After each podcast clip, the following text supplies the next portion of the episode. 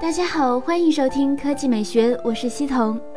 日前，旗舰新品荣耀九登场，国内两千两百九十九元起，国外昨日在柏林发布，四百四十九欧元开售。为了宣传这部新机，荣耀方面请来了男神胡歌代言。不过，荣耀方面的手法显然不止于此，其法国官方推特宣布将独占六个月的《刺客信条：大革命》手游。资料显示，《刺客信条：大革命》由育碧开发出品。是一款横版动作游戏，玩家可以进行刺杀、攻击、奔跑、跳跃、翻滚以及攀爬等操作，还能放大战斗画面，享受刺杀时的快感。只是游戏更进一步的细节，包括发售时间，目前尚未公开。另外，荣耀九的独占具体方式、地区也不清楚，但是看起来还是有一定吸引力的。再来回顾一下配置吧。荣耀九采用五点一五英寸幺零八零 P 显示屏，搭载麒麟九六零处理器，四 G 或六 G 内存，六十四或一百二十八 G 存储空间，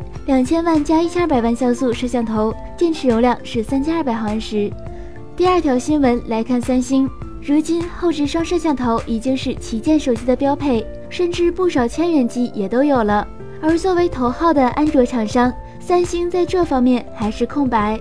从目前来看，三星的第一款双摄机型将是 Galaxy C 十，但它是个中国市场特供机，而真正显示三星实力的将是下一代巨屏旗舰 Galaxy Note 八。此前泄露的一系列渲染图都显示，Note 八会在背部中央水平排列两个摄像头，旁边挨着指纹识别模块，都突出于机身表面。最新情报表明，Note 八会有两颗一千三百万像素后置摄像头，一个彩色，一个黑白，光圈 f 二点零，支持 OS 光学防抖。内部人士称，Note 八的双摄方案更加优秀，尤其是在画质、背景虚化方面，要比市面上的双摄手机好得多。其实就在昨天的上海 MWC 展会上，三星就进一步介绍了其双摄方案：彩色加黑白两个一千三百万像素传感器，光圈均为 f 二点零，像素尺寸都是一点一二微米，号称可以在低光条件下提供更优秀的图像质量。科技美学微信公众号的新闻：模块化手机有未来吗？视频体验告诉你，你觉得模块手机有未来吗？百分之五十八选择有，百分之二十二选择没有，百分之十八选择不知道。李先生评论：模块化手机应该有啤酒瓶、平起子、指甲刀、挖耳勺、牙签，这些模块都挺重要的，而且实用。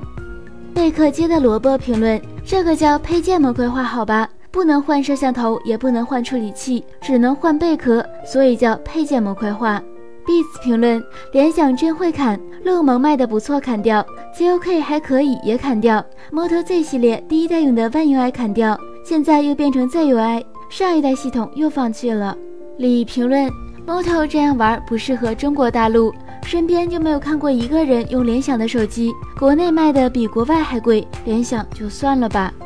那今天的语音就到这里，大家明天见。